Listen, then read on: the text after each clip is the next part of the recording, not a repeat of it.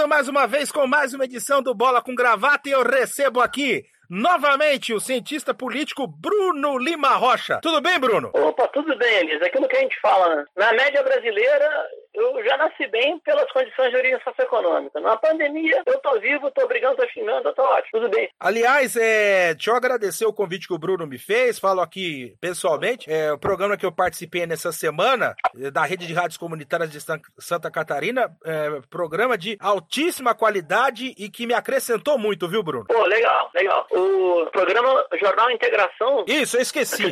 Não, tranquilo, tranquilo. É que o nome é novo também. Já mudou é. de nome três vezes também. Agora vai ficar. Uhum. É que a ideia é realmente fazer algo pretensioso, né? A integração dos Brasis, né? Então o nome seria. O nome complexo, o nome, o nome complexo. O nome composto seria Jornal Integração da Rede, do, da Rede Brasis ou dos Brasis de Comunicação. Mas é um esforço legal, cara. Diário, ao vivo. Que bom que tu gostou. Olha, eu vou, eu vou pedir para você que coloque seu copo d'água aí do lado, porque hoje hoje o cardápio tá tá fervente, está efervescente. Eu vou até falar, eu tô falando para quem acompanha, para quem nos escuta. Eu tô gravando aqui na quinta-feira às 20 horas e 16 minutos. Por que que eu tenho que falar o horário e o dia? Porque eu posso acabar essa gravação e tudo ter mudado, porque tá uma loucura. Mas eu vou começar com o que aconteceu no domingo. É, o presidente Jair Bolsonaro aderiu à manifestação daqueles que pedem o fechamento do Congresso, do Supremo Tribunal Federal, fez uma declaração forte, é, em frente a um batalhão militar em Brasília e posteriormente na segunda-feira disse que não é nada disso, que o pessoal confundiu.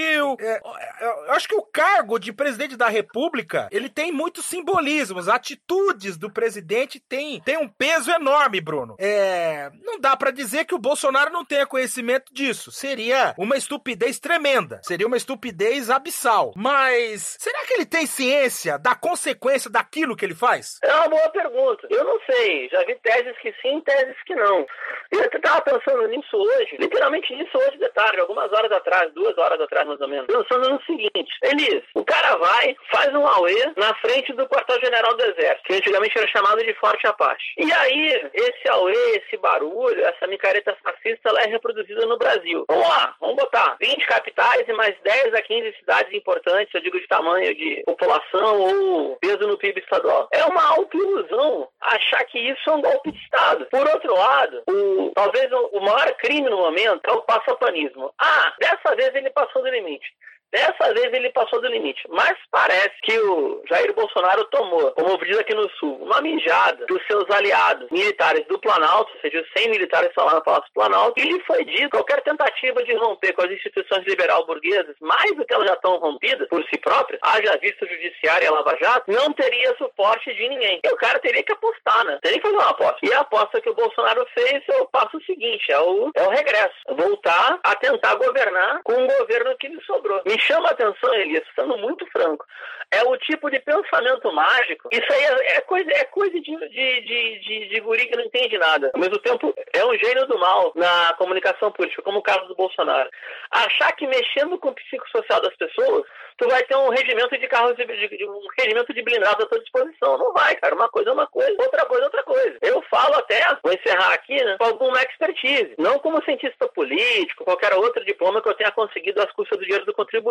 Não foi isso. Mas eu falo como botafoguense, ele. Uma coisa é eu falar que eu vi o Garrincha lá descer e incorporar no Maurício, quando em 89, 24 de junho, se eu não me engano, ele conseguiu passar atrás do Leonardo e botar a bola pro gol e fazer o gol que acabou no primeiro ano. Mas eu não tenho como provar que o Garrincha desceu e incorporou no Maurício. Então, entre o pensamento mágico, o folclore e o ato de realização, graças a Deus que o Maurício fez o coletivo daquele cruzamento, que o Mazolinha deu um bicão e a bola subiu no terceiro andar e caiu bem no pé dele. Então aquilo foi coletivo. E aí foi o spin-off que terminou a semana inteira. Mas eu posso acreditar também que o Garrincha incorporou. Parece que o Carlos Bolsonaro e a prole dele só quer acreditar no folclore, no bom sentido do folclore, né? Só quer acreditar no pensamento mágico da política, que tudo é discurso. E tudo é narrativo. Não, meu amigo, quer dar um golpe de Estado? Vai para as cabeças. Cadê o regimento de blindados? Tem que ter no mínimo, no mínimo, no mínimo, o comando militar do Planalto para tomar Brasília. Ou seja, não é golpe nenhum, é uma bravata e talvez ele tenha custado o governo. Vamos ver. É isso que eu queria discutir com você agora, a questão do governo. É, existem duas teses colocadas na opinião pública nos últimos dias. A primeira é que tem que ocorrer uma movimentação já, uma mobilização na sociedade intensa para viabilizar o impeachment do presidente Jair Bolsonaro. Outra vertente, e eu vou confessar para você, Bruno, é lógico se você tecer outros argumentos, eu posso me convencer do contrário, mas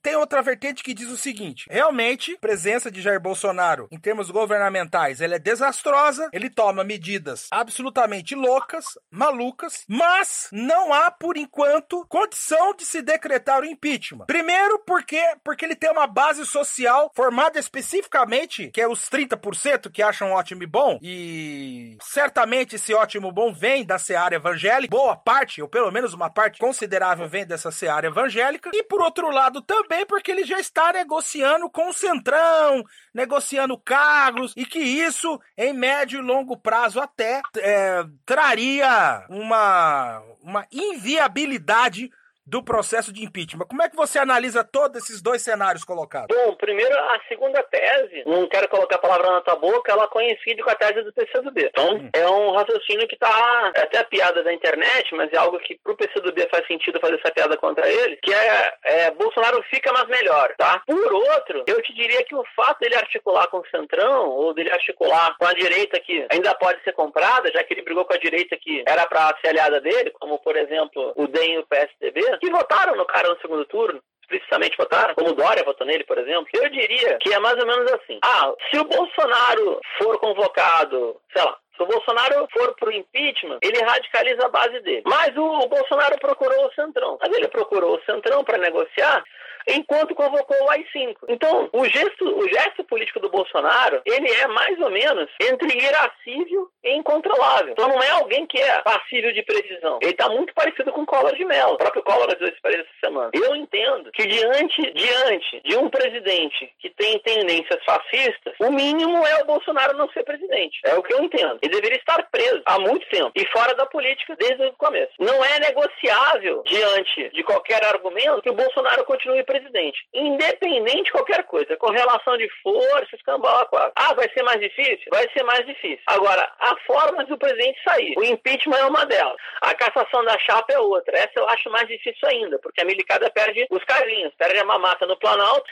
e os 2.500 cargos no interior do Brasil, tá? Vão ter de voltar a fazer aquilo para a sua missão né? original, né? A sua profissão que o suado dinheiro do contribuinte ajuda, que é fazer treinamento físico-militar, ficar uh, em quartel, fazer campo, fazer operação e servir na Amazônia. Coisa todo mundo fala né? pela Amazônia e ninguém quer. Tanto tem mais militar no sul-sudeste que na Amazônia. O que, que cabe? Cabe entender que ele pode sim ser levado a uma escolha horrorosa para ele, no caso, que é entre o mandato e os processos jurídicos contra seus filhos. Porque tem, antes da gente gravar ele, eu estava vendo, pode ser jogo de cena, mas o ministro Celso de Mello do Supremo ia mandar uma notificação formal para o Rodrigo Maia para saber a quantas andas os, creio eu, 16 pedidos de impeachment que já consta no, na Câmara Federal contra ele. O mais recente foi do PDT. Eu te diria, qualquer saída do Bolsonaro, de qualquer forma e maneira, seria bem-vinda hoje. Não, quanto a isso, eu não tenho dúvida. Quanto a isso, eu não tenho dúvida, diante da situação colocada. O meu temor, Bruno, aí eu queria que você analisasse com maior profundidade. O meu temor, vamos dizer, ó, hoje nós estamos na quinta-feira, dia 23 de abril. Aí a gente acorda no dia 24 de abril com a notícia de que o Rodrigo Maia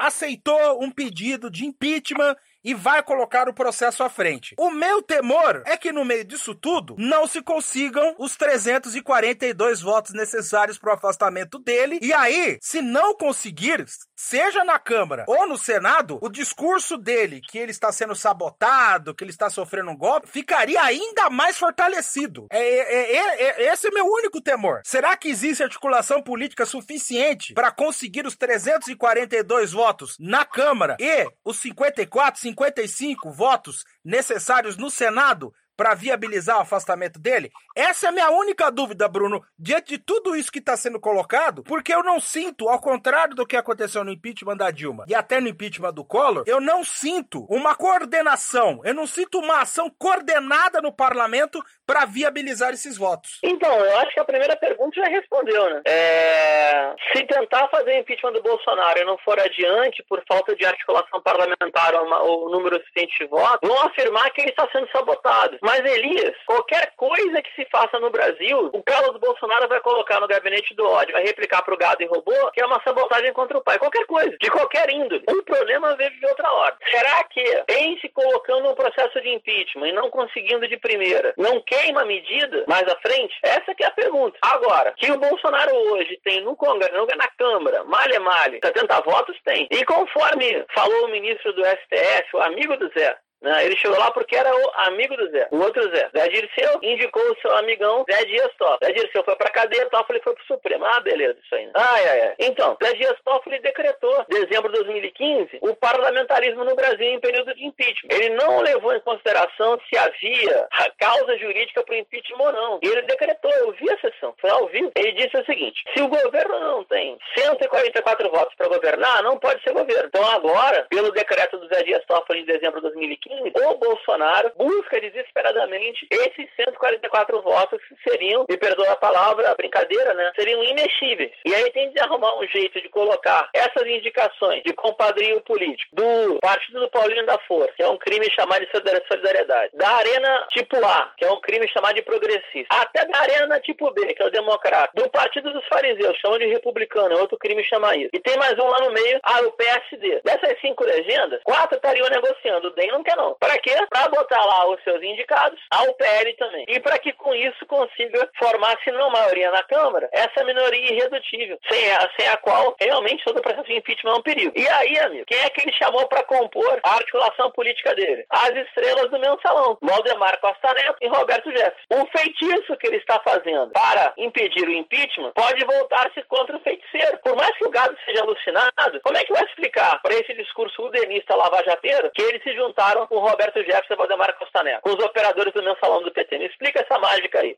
Isso, se tiver, serve Moro até lá. A gente não sabe se vai ter. É, é, é, é complicado. Mas é, só para esclarecer o ouvinte, você, por exemplo, se estivesse no lugar do Maia, mesmo com todos os riscos embutidos, você levaria em frente o processo de impeachment? Cara, eu me reuniria em colégio de líderes e faria uma primeira contagem. Se eu tivesse, se eu tivesse 323 votos e à frente sim, porque depois a coisa esfria. Hum. Até porque tem uma situação que é complicada, né, Ali? Hum. A gente está falando de um processo de luta política institucional, mas a gente está no meio de uma pandemia. O Globo deu hoje que 2.147, se não me engano, uma coisa assim, ou 2.417 mortos por insuficiência respiratória, não tem notificação de Covid-17, 19, perdão. Já ia falar Covid-17, Covid-19, de coronavírus. Ou seja, a gente pode ter uma pandemia no país que tem o dobro da extensão que ela está tendo. Então tem uma causa maior aí no meio. Mas a gente já se conhece há muitos anos, tá? Há mais de 12 anos fazendo rádio junto. Tem uma tendência nas nossas falas de eu querer empurrar, empurrar para uma radicalização e tu querer empurrar para um acerto institucional. Isso não é demérito teu, nem meu, nem vice-versa. Não é um pecado original. São formas distintas de ver a política. Mas é assim que se faz a democracia, né? Com opiniões diversas e a partir daí que o ouvinte tira as conclusões e faça a reflexão, né? E, e até, é, pois é. Não, e aí até analisando aqui, Bruno, eu vou analisar por, outro, por outra vertente. Se você analisar por uma vertente matemática, é, eu, vou, eu, vou, eu vou instituir aqui uma, uma soma simplória, tá? Já vou dizer para você isso. Mas é uma soma que o Rodrigo Maia, ele poderia parar para pensar, que é o seguinte, vai, digamos que ele institui o processo de impeachment. Tá, processo de impeachment colocado em, em tramitação. Ele já sai na mão com 130 votos, que são os votos da, da esquerda. Não tem, não dá para imaginar que vai ter alguma deserção na esquerda, né? Quer dizer, na prática... Oh. É. Olha o PDT. É, então. É, olha o PDT. Vai, tá bom, vamos tirar 30 votos aí do PDT. 100 votos. 100 votos. Eu acho que é uma conta razoável. É. Quer dizer, você, ele, ele larga com a necessidade de buscar 242 votos. Quer dizer, já ameniza a situação, né? É, eu, eu diria, eu vou falar contigo Vou abrir o nosso off aqui, tá? Eu acho que a ponta inverteu. A ponta da política não tá em Brasília mais, não. Tá nos governos estaduais. Então depende. Concordo, do... concordo. Né? Concordo. Não é isso? Concordo, concordo. Que são os governadores é que vão ditar o ritmo da coisa. Eu concordo com você nisso. Porque, é, por Exatamente. Exemplo, porque, porque... Vamos, vamos, pegar um exemplo aqui. Você tem o Dória, que é do PSDB. Você tem, por exemplo, o Helder Barbalho, se eu não me engano, é do PSDB também, lá no Pará. PMDB. PMDB, mas. Era do PMDB, pelo menos. Então, só esses dois eu tenho certeza que vão trabalhar pra destituir o cara. Não tenho dúvida disso. Vão... E acho que o Ronaldo Caiado também, que é do DEM. Isso. Quer dizer, nisso eu concordo com você. O, o, o, porque é ao contrário, né? No impeachment, no impeachment do Collor, quem conduziu foi o parlamento. Ulisses Guimarães, Ibsen Pinheiro, essa turma conduziu o processo. No impeachment da Dilma foi uma mistura de aventureiros misturado com políticos ressentidos de oposição e um outro parlamentar de direita líder naquele espaço ali. Se acontecer algo relacionado ao Bolsonaro, com certeza será em cima dos governadores. Porque eu sei que não tem nada a ver com a pauta, Bruno, mas eu preciso deixar minha indignação aqui. Essa história, essa história de que o, o governador do Maranhão, Flávio Dino, teve que pedir pro avião desviar a rota para que os equipamentos de UTI que ele tinha adquirido para salvar vidas do Maranhão não fosse apreendido pela Polícia Federal, é uma das coisas mais desumanas que eu já vi na minha vida. É, pois é. E aí a gente faz essa pergunta. É que o buraco é lá embaixo, tá? A gente está acompanhando que esse auxílio federal de emergência que vai de 600 a 1.200 reais, agora o Senado votou a ampliação dessa medida, né, para outras categorias de trabalhadores. Eu achei certíssimo. E aí, o governo tira da cartola, ou de dentro da manga, na segunda-feira, que antecipar a segunda parcela, sendo que nem pagou a primeira. E aí voltou atrás. E aí voltou atrás. Por quê? Porque a gente tem um problema muito sério aí, que é o seguinte: ou tu quebra o modelo econômico, esse modelo do teto de gastos, que foi motivo do golpe de 2016, ou simplesmente utiliza-se a gambiarra que o Rodrigo Maia inventou, que é a PEC da calamidade emergente. Aí o governo não faz nenhuma coisa nem outra. E a bomba estoura em quem? A bomba estoura nos governos estaduais, que é quem tem que organizar a saúde pública, tá? E quem tem que organizar também os serviços fundamentais. Onde é que eu quero chegar ele? Por exemplo, vai que dá a doida e retoma as aulas presenciais em algum lugar, já que o Supremo deu ganho de causa para governos e prefeituras. E aí tem um índice absurdo de contaminação de jovens, infelizmente com algum óbito no meio. Como é que vai segurar isso daí? Essa é, esse aí é um dado. O outro é o seguinte, eu, eu, eu insisto, a gente está diante de uma política de governadores, você mesmo citou o governador Flávio Dino, do PCdoB do Maranhão, que conseguiu importar ventiladores mecânicos, não é isso? Para auxiliar na, na UTI maranhense. Só que isso só está acontecendo porque no meio da pandemia, o governo Bolsonaro trocou o ministro que por mais que não fizesse muita coisa, fazia aquilo que o Bolsonaro precisava que é o xalala todo dia, coletiva todo dia. Ele só tinha, ele, Bolsonaro, só tinha que fazer uma coisa: ficar quieto e ouvir a voz da ciência e não o especulador Paulo Guedes. Quem que ele ouviu? Olavo de Carvalho e o especulador Paulo Guedes. Resultado, ele ficou sem ministro da saúde e vão colocar um general para te colocar aquele empresário que um dia foi médico que ele botou no lugar. O efeito disso, amigo, nos estados é uma coisa tenebrosa. Tenebrosa, porque não chega nada. E pro governo estadual, só chega, só chega o número de, de, de mortos, só chega o problema. Resumindo, resumindo. Eu particularmente, só para fechar isso, é. eu particularmente eu acho que dependendo da articulação entre governos estaduais e as bancadas, a coisa pode ser muito, muito, muito é, dura pro lado do Bolsonaro. Eu acho, pelo menos. Olha, nosso primeiro bloco estourou. Vamos voltar daqui a pouco com mais análise e mais debate aqui no Bola com Gravata. Fique aí ligado, não saia daí.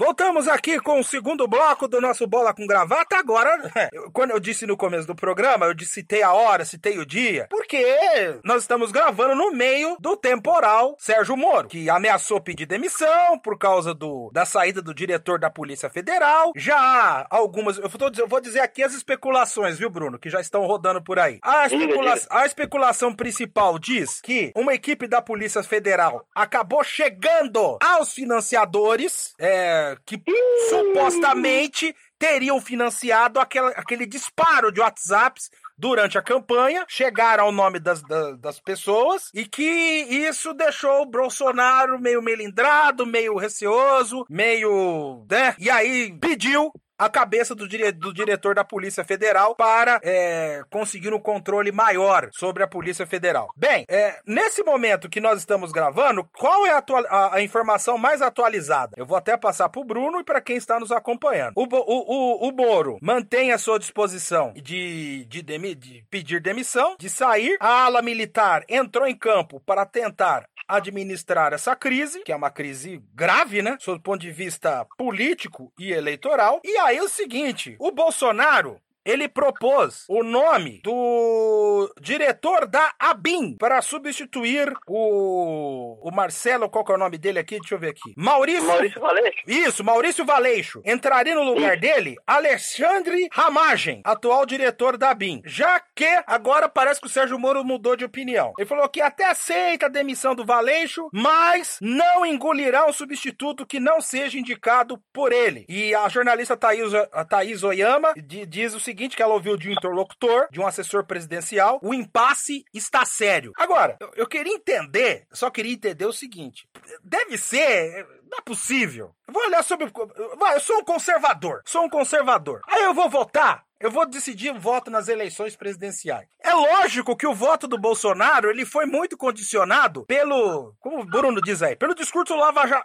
lava-jatista. Aí você traz o cara, você traz o cara pro seu governo. Automaticamente você traz aquela base formada. E aí você arruma confusão para descartar essa base. Bruno, eu não consigo entender, não tem nexo, não tem, não tem coerência, especialmente pelo momento político pelo qual ele passa. É, eu, eu vou falar tudo isso de, então, de forma especulativa, porque eu acho, Elias, que esse assunto aqui, embora eu não ponha minha mão no fogo por nenhum dos dois, nem Bolsonaro nem Moro, dá um pepino jurídico gigantesco que nem eu nem você temos nem advogado nem patrimônio para segurar. Mas é o seguinte: se a PS trabalhar, mesmo a parcela da PS que. Alô? Alô, pode falar. Ah, beleza. Não, o telefone tá, tá, tá, tá parece que tá vivo aqui. Então, se a PS trabalhar, ela vai chegar mais ou menos aonde chegou a repórter da Folha, aquela Patrícia Campos Melo, correto? Não é possível. Alguém financiou os servidores. Sim. Tem como rastrear essas contas, né? Sim. Tá. É, se eu estou correto, para rastrear essas contas, precisaria de uma de um estatuto chamado Cooperação Jurídica Internacional e Reciprocidade. Aqui fizeram com a Lava Jato. Não tinha cooperação, mas não tinha reciprocidade. Os gringos pediam dados para o Brasil, recebiam. O Brasil pedia dados para os gringos, não recebiam houve perda de controle e parece que houve a chamada cooperação horizontal, ou seja, de agente para agente. Ah, mas quem faz a cooperação é a PGR. A mim ninguém vai convencer que a PF não tem um grau de coordenação com o adido policial aqui dos Estados Unidos, tá? Só tem uma pessoa que é de confiança dos gringos, e não é o Eduardo Bananinha, é Sérgio Fernando Moro. Então, cara, o Moro, se, se a minha especulação está correta, ou seja, se a reportagem da Patrícia Campos Melo está correta também, que os ataques vieram de servidores externos e eh, uma parte deles era dos Estados Unidos, para rastrear esses ataques, poucos países têm essa tecnologia. Países com o qual, país com o qual o Brasil tem uma relação muito boa de lacaio, subordinado, subalterno, puxa-saco e baba-ovo, é com os Estados Unidos. Mas o Moro tem acesso próprio. Então eu acho, Elias, que nesse angu aí tem um caroço, cara, que vai bater no zap zap. Mas é um caroço gigante. E aí sobra para cassação da chapa, coisa que os militares não querem. Por quê? Porque eles teriam que voltar, ou botar de vez o pijama, né? E jogar buraco e biriba no posto 6 no clube militar, ou então fazer um escarcel entrar na luta política do bolsonarismo, tá bem? Essa é uma possibilidade. Aí, a outra, Aí, Bruno, antes de você interromper, aí, vai, vai. configurando tudo isso que você falou, aí a gente volta pro cenário do primeiro bloco. Porque aí, os militares podem pensar o seguinte: seguindo essa lei de raciocínio que você tá seguindo aí. Pô, pera aí. Vai, vai. Pera aí. Pô, vai caçar a chapa inteira? Eu vou perder, eu vou perder minha cadeira aqui? Eu vou ter que, como você mesmo diz, eu vou voltar a vestir pijama? Pera aí. Ah, quer saber? Dá-lhe processo de impeachment. Livra-se desse cara aí, a gente bota o Mourão lá dentro aí, e o Mourão a gente consegue manejar, mas a gente não perde a nossa boca. A gente não perde o nosso espaço. Pois é, porque depois vem, cara. Quer dizer, se o Moro sair do ministério, ele não pode voltar a ser juiz. Ele largou mão de ser professor da Federal do Paraná. Ele pode abrir uma banca de advocacia gigantesca, mas ele vai sofrer algum tipo de acusação de fraude processual da Vaga Jato. Isso é certo, tá? E não vai ter uma conta para pagar. Falar, ah, é, tomei uma bola nas costas, me tiraram da cadeira, ou quer que eu seja uma marionete do bolsonarismo? Então, beleza. Então agora eu vou puxar alguns arquivos aqui. Então, hipoteticamente é isso ou então, o Bolsonaro, ele é um ignorante, ele é um subletrado, mas ele não é um burro na política. Na política ele entende. Ele viu o que é ter uma Polícia Federal hostil trabalhando contra seu próprio governo, que foi o que aconteceu com a PF durante o segundo governo Dilma, correto? E ele viu a importância de ter um ministro da Justiça que obedeça, coisa que o, o Zé Devagar Cardoso nunca fez. Depois entrou o ex-procurador-geral e conseguiu dar um jeito lá, tá? Na última, os últimos 45 dias. Mas, em geral, o José Eduardo Cardoso e o Tarso Genro, né? O Tarso é peremptório Genro e o Zé Devagar Cardoso estavam falando em Brasília e via tudo passar do lado e não fazia nada, tá? Essa é uma hipótese. Agora, quer ver a tempestade perfeita? Esse APF, na superintendência do Rio de Janeiro, que é chave pro Bolsonaro, consegue chegar no esquema lá do Laranjal do Flavinho. É, pois é. A Globo tá em cima. É outra possibilidade. Traduzindo, eu acho, vou falar uma barbaridade aqui, tá? Que pela lógica do Bolsonaro, sua prole, seus asséculos, os imbecis certo, ele tá correto de não querer o Moro livre, leve e solto, tá? Pra sobrevivência dele, Bolsonaro. Mas, ao mesmo tempo, ninguém mexe com a parte da justiça, menos ainda diante de uma base lava-jateira, udenista, como essa coisa ridícula que assolou o Brasil, e acha que vai sair impune. Tanto é que ao longo da tarde de hoje, quinta, 23, dia de São Jorge, por final, dia de algum, dia de Pixinguinha também, o que acontece? A tarde foi impregnada dos robôs lá do, do Carluxo, dizendo que, que a possível saída Moro era fake news da extrema imprensa. E agora a tática deles é essa. Tudo que saiu ao contrário do que o pai quer é fake news. Só que uma hora vai deixar de ser. Como Mandetta. A primeira foi fake news, a segunda não foi não. Outra, cara, ai, ai, ai, lá vou me aborrecer. Vamos lá. Se o Moro sai, quem é o outro alvo que o Moro tem frágil ao lado dele? É a dona Rosângela. Por tudo aquilo que o Nassif apurou e divulgou. E aí o buraco é muito embaixo, amigo, mas é muito, muito embaixo. Eu acredito que o Bolsonaro saiba desses riscos todos e não vai arriscar. Por isso que ele força uma solução negociada aonde o Moro fique de peão do seu próprio jogo. Mas ele sabe também, o Bolsonaro deu provas para todo mundo, que não é leal aos seus aliados e pode rifar o Moro, talvez que ele fique sem força no ministério. Tá bem complicada a coisa. É, agora o Bruno, eu vou, vou transferir, vou transferir um. A gente sempre conversa com política, com diversas pessoas, e tem um amigo meu, fraterno amigo, adoro ele, mas ele diz que ele já até desencanou de 2022, que é inexorável. Não tem jeito. O próximo presidente da República será Sérgio Moro. E, e eu não vi isso de uma só pessoa, não. Eu vi de várias. Eu acho que você já deve ter ouvido isso também. O que, que você acha quando as pessoas dizem isso para você? Cara, eu acho que isso é uma futurologia que não tem o menor sentido. Se não fosse amigo teu, eu falaria um adjetivo feio do lado. O que, que foi? Se não fosse um amigo teu, eu, eu falaria um adjetivo muito feio do lado. Ah. Tá? Sérgio Moro não tem partido, tem uma base social fluida, não teve a vida escrutinada até agora. A gente não sabe como ele vai sair ou sobreviver desse governo, tá? Ao sair, ele vai se lançar na política, vai tentar um lá nos Estados Unidos. Eu, se eu fosse ele, eu ia pra fora. Tô falando sério. Ele, Dona Rosângela e quem mais pudesse levar com ele, porque vai vir chumbo grosso pra cima dele, em termos processuais. O inexorável é muito grande ali. Tu lembra, cara, quem era o Collor de Mello em 89, início de 89? O que era o Collor de Mello em outubro de 89? Em dezembro de 89? Não é assim. Quem de nós ia apostar que o Bolsonaro ia ganhar a eleição? Então eu acho que, com toda. Acho não, tenho certeza, convicção, tá? Que é muito precipitado falar de 2022 e acaba sendo um debate, embora ele seja presente, ele despolitiza o tempo presente, como se todo o governo Bolsonaro já era, só nos cabe sobreviver. Má notícia, ainda faltam três anos, tá? Eu concordo, eu concordo com você e vou além. Eu, eu penso que dois, quando você começa a discutir 2022, você destrói algo vital, que são as eleições de 2020, para renovação das prefeituras e das câmaras municipais. Porque dentro desse xadrez político, as prefeituras são fundamentais para os partidos políticos. Fundamentais. Vou dar um exemplo. Vou dar um exemplo, né, Bruno? A gente não pode esquecer. É. Tudo bem. Chegou em segundo, no segundo turno, tal. Né, perdeu pro Bolsonaro. Mas grande parte da perda de musculatura mais forte do PT na eleição presidencial se deve também, não é o único fator se deve também à surra que o PT levou nas urnas em 2016. Perdeu muitos vereadores, perdeu muitas prefeituras, ou seja, perdeu cargo, perdeu influência, perdeu poder. Aí uma hora a conta chega, né? E então não dá para você traçar nenhuma perspectiva antes de você saber como é que vai ficar o xadrez político depois das eleições de 2020. Pelo menos eu penso assim. Eu, eu acho, cara, sim, eu, eu tenho uma, sempre a visão no jogo institucional que é um pouco mais é um pouco mais enviesada. Bolsonaro não tem um partido. Ele tinha um que ele rachou no meio. O Moro sequer tem um partido político. Então, essa história que vai fazer política sem partido, o seguinte de fazer uma política é, sem uma intermediação organizada, eleitoral ou não, isso é uma bobagem.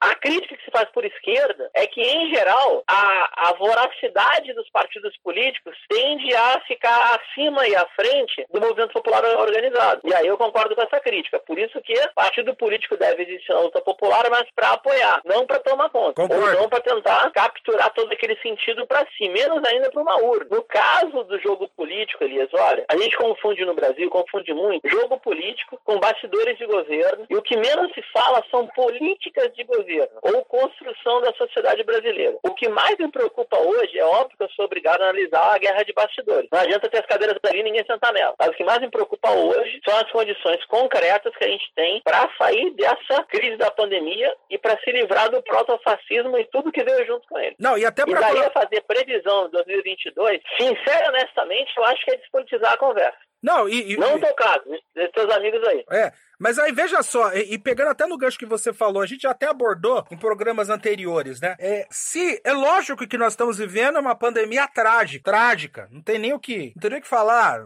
Nós estamos gravando aqui na quinta-feira, dia 23 de abril. Do dia 22 pro dia 23, contabilizaram umas 407 mortes. Quase. É como se tivesse caído quase três Boeings. Caíram três Boeings hoje no Brasil, sabe? Pra você ver o tamanho da tragédia. E, e a, e a situação só não é pior. Só não é pior porque todo aquele alicerce construído, como você já bem enfatizou, pelos movimentos sociais, pelas entidades de classe na Constituição de 88 para a formação Uhum. e fortalecimento do SUS, isso tem sido fundamental para a coisa não piorar, para coisa para a coisa não ter virado uma tragédia. Então, eu concordo com você. Nós teríamos, nós teríamos que estar discutindo o seguinte agora também. O ministro Theo, o Nelson, o que, que o senhor fez para melhorar e aprimorar essa política do SUS? Quanto que vai investir? O que vai investir? Para onde vai o dinheiro? O que, que o senhor quer fazer em curto, médio e longo prazo? E isso tem que fazer uma autocrítica. Os meus coleguinhas jornalistas não fazem. Então, Elias, eu vou, eu vou, eu vou, eu vou, eu vou, eu vou por aí, cara. Tem uma coisa positiva nessa desgraça, nesse horror da pandemia, é que nos obriga a ter um olhar mais voltado para a política econômica do governo federal, para entender como funciona a sociedade, o valor do mundo do trabalho e essa virtude que o ser humano tem de viver é, de forma gregária também em sociedade, em, em coletividade. Eu digo isso por quê? Porque, claro que tem guerra de poder, todo mundo quis fazer política coletiva sem entrar em disputa de poder se deu mal, tá? Se deu mal. Mas o momento, ele coloca a dinâmica do poder como subalterna às realizações necessárias para sair da pandemia. É tão louca a situação que até o Supremo, o Supremo que avalizou o impeachment sem causa jurídica, depois absolveu a Dilma, disse que, diante da pandemia, uma razão máxima se coloca à frente até do poder do presidente da República e delegou para estados e municípios decretar ou não isolamento social. É uma situação muito, muito, muito, muito, muito dura. E aí eu tenho certeza, cara, para o qual essa gente que está em Brasília, além de ser uma corte de canalha que anda com Bolsonaro e companhia, jamais se preparou em sua vida. Aqueles que foram pagos pela sociedade para trabalhar para isso, para pensar nisso, são umas bestas mais preocupadas com promoção de carreira. Porque não é possível que tanto milico junto não conseguisse fazer um plano de emergência em janeiro para ser executado em março. Não é possível. A não ser que não tenha feito nada, que eu acho mais provável. Assim que terminamos de gravar este podcast, o Bola com Gravata, na última quinta-feira, novos fatos ocorreram em Brasília e que serão atualizados neste comentário de Bruno Lima Rocha. Governo Bolsonaro, na forma do seu desgoverno, é disparado o mais regular da história do país. A cada três dias tem uma crise. Se a crise não existe, ele vai e inventa.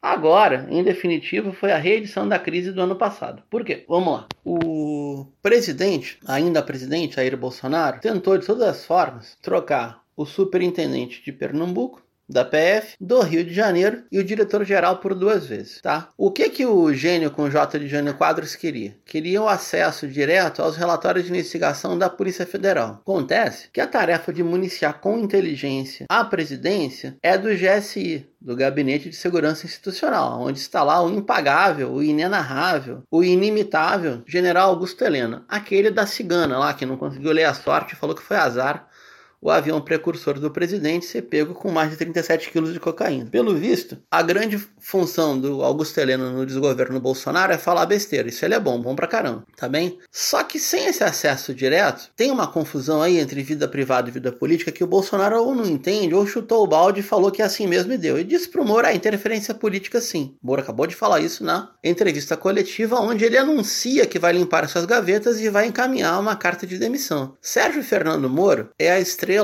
da UDN Lavajateira do Brasil. Só quem não o conhece é que vai comprar essa versão de que o ex-juiz federal de Curitiba é um justiceiro. Moro entra no governo Bolsonaro com grandes pretensões, ou ir parar na Suprema Corte, ou disputar a presidência. Nada o impede de ter uma carreira política, mas agora ele vai se ver com o direito dos atingidos por, pelas suas fraudes processuais, pelas suas formas de conduzir o processo Lava Jato a seu bel prazer, e que na condição de ministro estava com blindagem do Supremo, e na condição de juiz o CNJ fez um passapano em cima dele, tá? A Lava Jato, que era um capital político do bolsonarismo, desse moralismo de, de cueca suja, cueca com trilho, agora é um anteposto. Traduzindo, os lavajateiros vão brigar com o bolsonarismo. Ou o gabinete do ódio de Carluxo e companhia vai ter mais um alvo agora, que é o Sérgio Moro. Não vai sobrar daqui a pouco mais ninguém que não seja xingado ou atingido de forma direta ou indireta pelo glorioso gabinete do ódio. O que está em jogo aí, pessoal? Tem as investigações do Rio de Janeiro, tá? O misterioso interfone do condomínio, quem atendeu. As situações bastante complexas, eu diria, para não falar algo que vai nos comprometer juridicamente, entre o gabinete do ex-deputado federal Flávio Bolsonaro, hoje senador, e a esposa do falecido capitão Adriano da Nóbrega. Ah, também a, a senhora mãe de Adriano.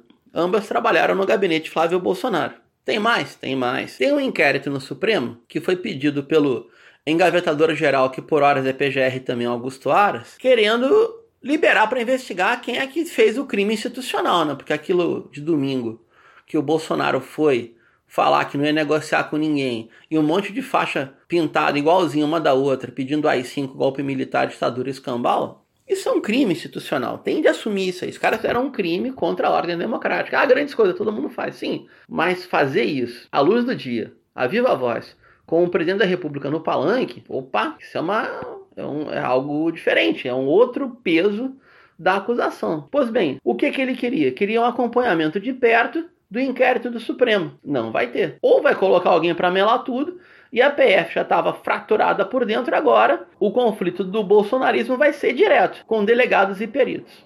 Eu entendo que cada vez mais Bolsonaro se isola e agora vai ter como seu inimigo virtual político ideológico a UDN lavajateira que prega moral de cueca com trilho. Obrigado e seguimos. Bem, nós vamos fazer um pequeno último intervalo e daqui a pouco voltamos para o nosso último bloco aqui do Bola com Gravata. Fique aí ligado, não saia daí!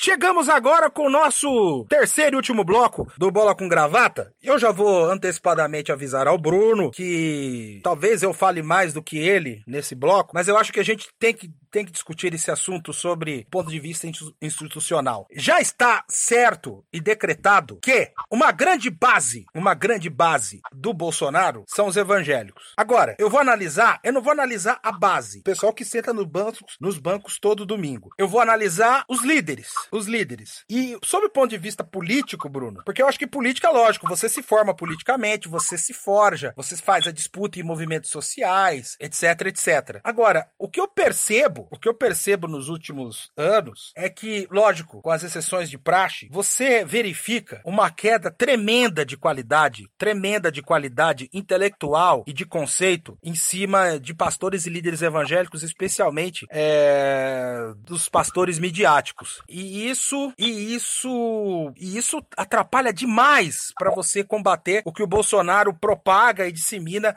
nesse contingente da população. Agora, o que eu quero, o que eu quero pensar é o seguinte, né, Bruno? É, eu acho que os formadores de opinião, os cientistas políticos, os cientistas de religião, eu acho que precisam é, é, é fazer um estudo mais aprofundado e mais profícuo é, do papel desses líderes, não só na época de eleições, mas também no dia a dia. Porque sem essa análise, sem esse raio-x, sem esse diagnóstico, é praticamente impossível você, em médio e longo prazo, conseguir aquilo que a gente, a gente tinha dito no ano, no, na, na, semana passada, né? Sem a melhoria do, sem a melhoria intelectual dos líderes evangélicos, é impossível desanuviar e desintoxicar o debate político brasileiro, Bruno. Pois é, acho que aí tem pelo menos três situações que são, são bem, bem complicadas, tá? A primeira tu já falou, que é uma formação, eu diria eu, pastoral e teológica da liderança pentecostal do Brasil que pode ser muito boa para fazer arrecadação financeira. E eu não sou teólogo, eu não sou pastor, eu falo até como leigo, tá? Mas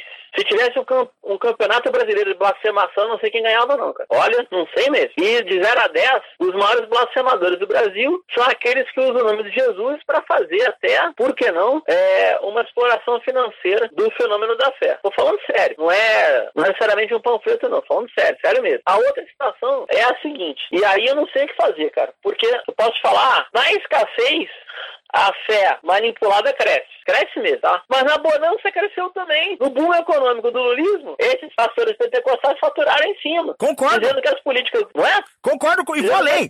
E vou além. Vou, eu, eu, eu, eu, vou além. Vou, eu vou, vou aprofundar o que você está dizendo. É, isso se aprofundou no, no lulismo porque também o líder Moore aceitou as regras do jogo. Ele aceitou esse tipo de barganha feita por esses pastores apenas em troca de votos. E isso acabou sendo não, uma mas... tremenda desgraça desgraça. É, é verdade, mas, cara, eu tô tentando me expressar de outro jeito. Por exemplo, só um pouquinho. Uh, eu achei que a torcida não tossia, que loucura. Elis, o pessoal tinha possibilidade de compra de apartamento, compra de carro, formar os filhos em nível superior pela primeira vez, e tudo era atribuído ao mérito individual. Isso! Concordo, concordo. Não é política pública. Não. É, política, não, é política pública. É, política pública. Mas a pessoa fala, não, ou era milagre, ou é porque eu consegui, eu venci. Que é, ô chapa? É, se não tivesse a canetinha lá, não virava. Pois é, e aí se tu for para qualquer tradição de fé e política mais à esquerda, qual é o foco principal? É sempre em ampliar os direitos coletivos e garantir as políticas públicas. De um ponto de vista conservador nos costumes e neoliberal na economia, é o oposto. É faturar em cima do benefício material e combater a diversidade sociocultural, etc. Tá? E aí, cara, eu fico, eu fico muito preocupado porque é o terceiro fator que eu vou te falar. É, eu não vejo como, não vejo mesmo, como esse jogo virar sem uma luta intestina, uma luta endógena muito dura. Muito dura. Se tem um mérito nessa história de rede social, Twitter, etc., é que a gente consegue ver mais de perto, para quem não frequenta feito eu, o tipo de preocupação diária que líderes como Silas Malafaia têm.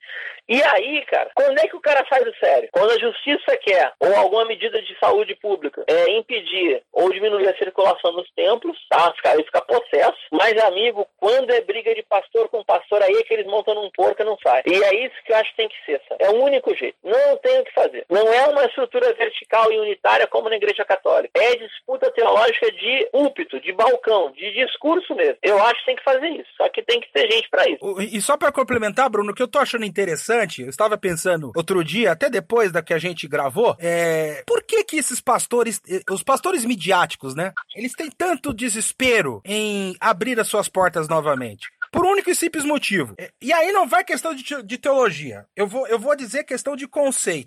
Eu vejo vários amigos, parentes, né, minha irmã. As igrejas médias e pequenas, e que são ligadas a uma instituição, foram as primeiras a obedecerem o isolamento. E ninguém está cogitando derrubar o isolamento. Sabe por quê? Porque o alicerce delas não é o culto arrecadatório. O, o alicerce delas é a prática do cristianismo alicerçada por uma noção de comunidade. Ou seja, é você você gostar e você nutrir sentimento em relação ao cara que senta do teu lado todos os domingos. E isso você pode fazer pela internet, você pode fazer pelo WhatsApp, você pode fazer por um culto online e, e, e, e você, você cultiva tanto esse sentido de comunidade que automaticamente a pessoa que faz parte da, daquela comunidade, Bruno, ele se sente na obrigação de colaborar pelo sustento, deixa, deixar claro, hein? Não pelo enriquecimento do pastor, mas pelo sustento financeiro e a manutenção daquela instituição. Enquanto que, por outro lado, essas outras igrejas, que são igrejas grandes, enormes, que dependem de muito dinheiro para fazer manutenção. Eu frequentei uma igreja, Bruno, pra você ter uma ideia, é,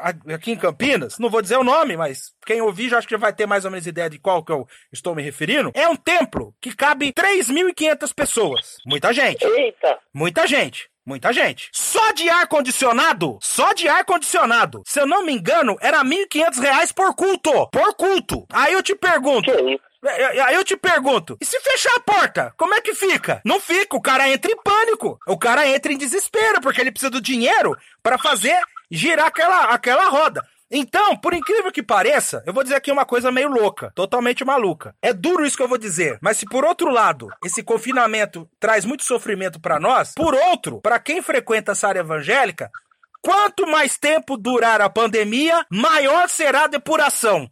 E aí, no final das contas, o que vai sobrar são, eu acho que serão instituições sérias, serão instituições fundamentadas, vou usar até um termo aqui, fundamentadas na palavra de Deus e que não terão o foco no fator arrecadatório. E automaticamente, em médio e longo prazo, você pode ter uma esperança de melhoria do debate político, porque os, aqueles que não servem estarão fora do jogo. Pelo menos eu penso isso, Bruno. Então, Elias, eu acho que aí realmente é a inversão da pauta mesmo, né? Eu mais, é, ouvindo, opinando de forma lateral, tu conhece de dentro. Mas ano passado, eu tive uma informação muito positiva, não vou dar a fonte, mas a gente que entende, tá? Que é o seguinte, vê se eu tô falando me ajuda aí. A maior estrutura é, protestante evangélica e pentecostal do Brasil, disparada é a Assembleia de Deus. Sim! Né? E a Assembleia de Deus não tem uma centralidade administrativa. É verdade. Como, não é? Você tem... Seriam talvez três ou quatro redes. É, são Mas- só para explicar para você, só para explicar para você e para os ouvintes. Eles são Vai lá, eles, eles são divididos em ministérios. Seriam assim, ministérios. Então, o principal ministério da Assembleia de Deus é o Ministério Belém. Por que Belém? Porque o início do trabalho foi em Belém do Pará. O segundo, Beleza. o segundo ministério mais importante é o Ministério Madureira, porque começou no bairro de Madureira do Rio de Janeiro. É isso, só para que todo, todo mundo tenha ideia, tenha ideia do que eu tô falando. Tá. Aí, aí, muito bom. Se eu não me equivoco, nem o Ministério, nem o outro, nem Belém, nem Madureira, são subordinados ao Silas Malafaia. Não, Não é? ele, ele saiu do Ministério Madureira, até meados do ano 2000 ele era do Ministério Madureira, e ele saiu do Ministério Madureira para fundar a sua própria igreja, que é a Assembleia de Ah. Deus Vitória em Cristo. Isso. E teve outro cara que rachou também. Esse, esse camarada aí mudou no site dele que estava escrito, que é o glorioso aquele Marco Feliciano, e criou a rede do avivamento. Isso, E- Não é? isso. Elias, eu li no site dele que ele mudou, isso em 2013, ou- não, 2014, se não me engano, início de 2014, que quem mandou ele fazer franquia online foi Deus, tá? Tava lá escrito, o Senhor falou comigo de forma sobrenatural e me indicou abrir igrejas eletrônicas. Pois é, esse é o outro. Agora, se juntar, vou lá, vou citar, Pastor Everaldo, Silas Malafaia, Marco Feliciano e toda a cambada deles, não dá um quinto da, da Assembleia de Deus. Não é isso? Sim, o problema é que eles ainda são influentes, especialmente Silas Malafaia, porque eles têm programas de televisão. Agora, é, é bom Ah. deixar claro, é, é bom deixar claro o seguinte, que é um aspecto interessante. A Assembleia de Deus, principalmente o Ministério Belém, tem representantes. Tem representantes no Congresso Nacional. É, é, o, o, o presidente da Assembleia de Deus no Brasil, do Ministério Belém, é deputado, o deputado Paulo Freire. Só que é, só que é um negócio que é, é um negócio interessante, porque ao mesmo tempo que eles incentivam os fiéis a votarem em representantes que estejam ligados à, à igreja deles, né? Você não vê uma posição institucional da igreja de apoiar governo A, governo B, governo C. Não sei se eu tô sendo claro. É, chegar lá no Uhum. púlpito e pedir voto. Não, não faz isso. Não faz isso. Tenta, tenta fazer uma coisa equidistante no dia a dia. Mas na hora de votar, pede-se pra ter um representante que represente os interesses da igreja. Da igreja. Então, eu acho que eu acho que a situação só não está pior, foi muito bem observado por você, Bruno. Porque eu acho que a Assembleia de Deus ainda sustenta um certo ar institucional. Então, esse ar institucional dá uma equilibrada no jogo. O que me narraram, a gente que entende, convive, até milita junto, é que como os maiores ministérios da Assembleia de Deus, eles fragmentam em pequenas igrejas, tudo depende da relação local, ou seja, em último caso, para fazer a política local, o território determina. Isso.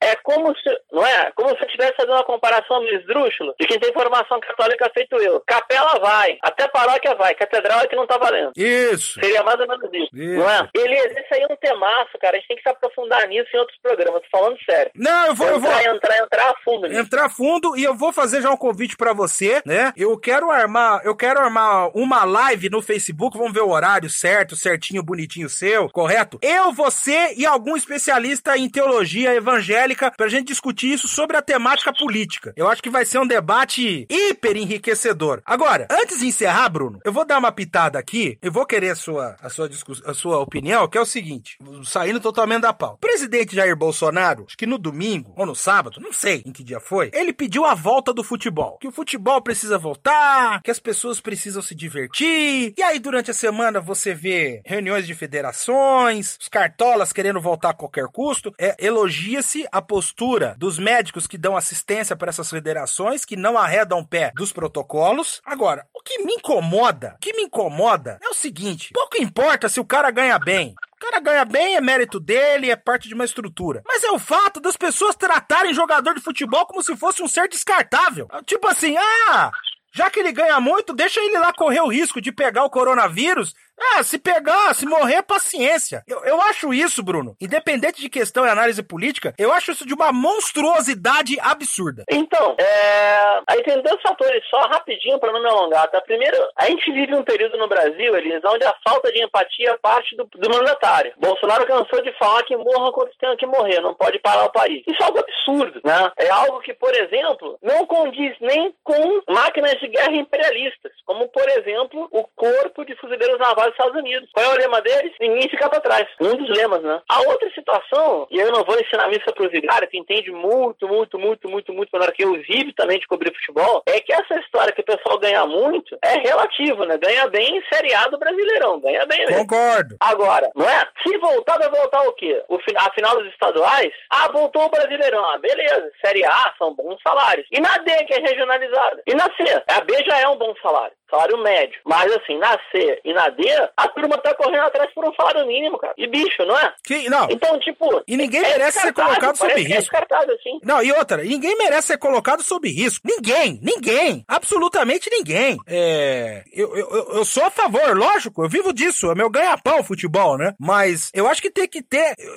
Tem, tem, tem que se encontrar uma maneira que, se não for 100%, que ocorra 99% de segurança para os jogadores exercerem o seu ofício. Ponto. Acho que não dá, cara. Porque quer ver uma coisa? Na NBA, a Liga de Basquete Profissional dos Estados Unidos, a, a, lá as temporadas são curtas e intensas. Parece que só um time, cara. Que o time lá, quando anda, a trupe é de umas 40 pessoas. Só um time contaminou três lugares. É? Meu, ah, não vai ter público. Tu imagina aeroporto na Série A, cara, que é pra cima e pra baixo, voo, voo, voo, voo, voo, voo, voo. Eu acho que não tem como. Enquanto não estiver a suspensão do alerta de pandemia, não tem como pensar nisso. Bem, nosso tempo se esgotou. Queria agradecer novamente ao Bruno Lima Rocha, que esteve aqui novamente nesse debate, nessa reflexão necessária nesses dias de pandemia. Bruno, um abraço para você, até a próxima, hein? Um abraço, agora eu vou imitar o Elias, ó. Agora, pessoal, para lutar a gente tem que estar tá vivo. Então, vamos tentar ficar vivo todo mundo, nós e toda a sociedade, para depois derrotar esse monstro aí que foi criado a partir das entranhas do Brasil profundo, da herança colonial e dos lava-jateiros. Tá bom? Seguimos vivos até semana que vem de preferência. É isso aí. Esperamos você na próxima semana. Agradecemos a sua audiência. Ah, e nunca se esqueça, hein, que sobreviver é um ato político.